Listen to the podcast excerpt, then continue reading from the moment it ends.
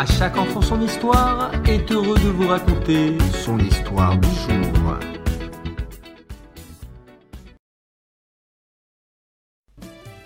Quand Domitien devint empereur de Rome, les Juifs d'Israël décidèrent d'envoyer une délégation à Rome pour féliciter le nouvel empereur. Rabbi Nahum Ishgamzu devait lui offrir un merveilleux coffret plein d'or de diamants. Rabbi Akiva accompagna son maître Rabbi Nahum dans ce voyage pour pouvoir continuer à profiter de son enseignement. Après un long voyage, ils arrivèrent dans une auberge pour se reposer. La femme de l'aubergiste remarqua le beau coffret et profitant du fait que ses invités se reposaient, et elle le vola. Elle l'apporta à son mari qui l'ouvrit. En voyant le riche contenu du coffre, il dit Nous voici riches. Je vais garder ce trésor et le cacher dans notre jardin. La femme voulut garder aussi le merveilleux coffret. Mais son mari lui dit Surtout pas. Beaucoup de gens savent que ce coffret rentrait dans notre auberge. S'il disparaissait chez nous, nous serions soupçonnés de l'avoir volé. Je vais le remplir de terre et le remettre à sa place après l'avoir bien refermé.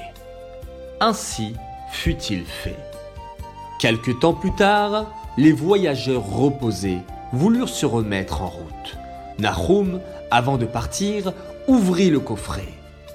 Et quelle ne fut pas la frayeur des voyageurs en voyant, à la place des bijoux, de la terre. Nahum les consola en disant Gamzul ceci sera pour le bien. Les amis de Nahum voulurent faire arrêter les aubergistes pour le vol, mais Nahum les arrêta. Cela ne servira à rien. Les aubergistes feront semblant de ne rien savoir, et ils ont sûrement si bien caché le trésor qu'il sera introuvable. Allons vite chez l'empereur pour lui offrir le coffret et son nouveau contenu dont il a été pourvu par la volonté d'Hachem et Hachem saura donner une nouvelle tournure favorable à cet événement. Ses amis lui dirent alors Retournons plutôt chercher d'autres bijoux en Israël. Mais Nahum répondit Qui nous garantit que notre second voyage réussira mieux que le premier Hachem saura faire réussir notre voyage. Ayons confiance. Plus personne n'osa contredire Nahum et ils se rendirent auprès de l'empereur Domitien.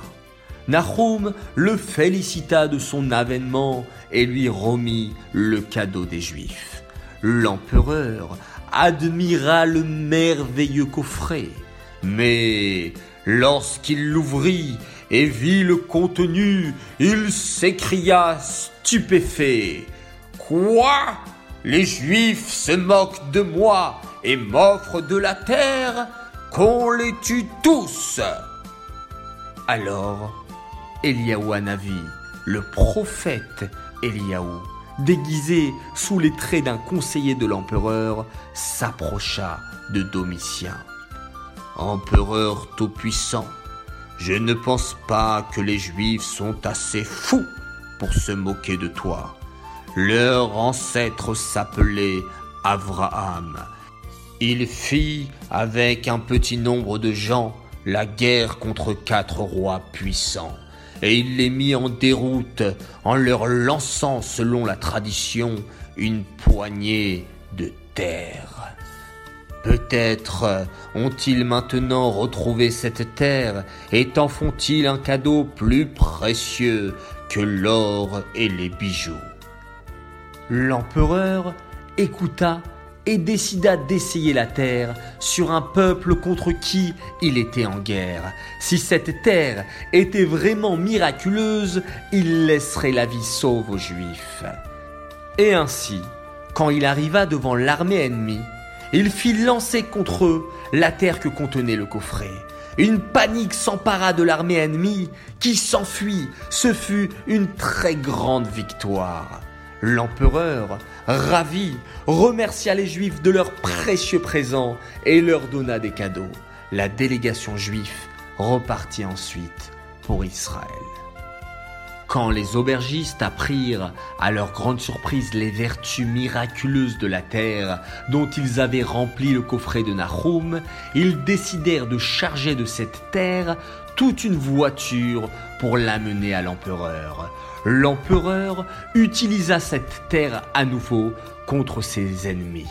Mais cette fois, Malgré des monceaux de terre lancés contre les troupes ennemies, les Romains essuyèrent une défaite complète. L'empereur, furieux, fit mettre à mort l'aubergiste et sa femme, qui reçurent ainsi un châtiment mérité. De cette histoire, apprenons les paroles de Rabbi Nahum, Gamzu Letova qui veut dire ceci sera aussi pour le bien. Tout ce qu'Hachem nous fait, c'est pour le bien.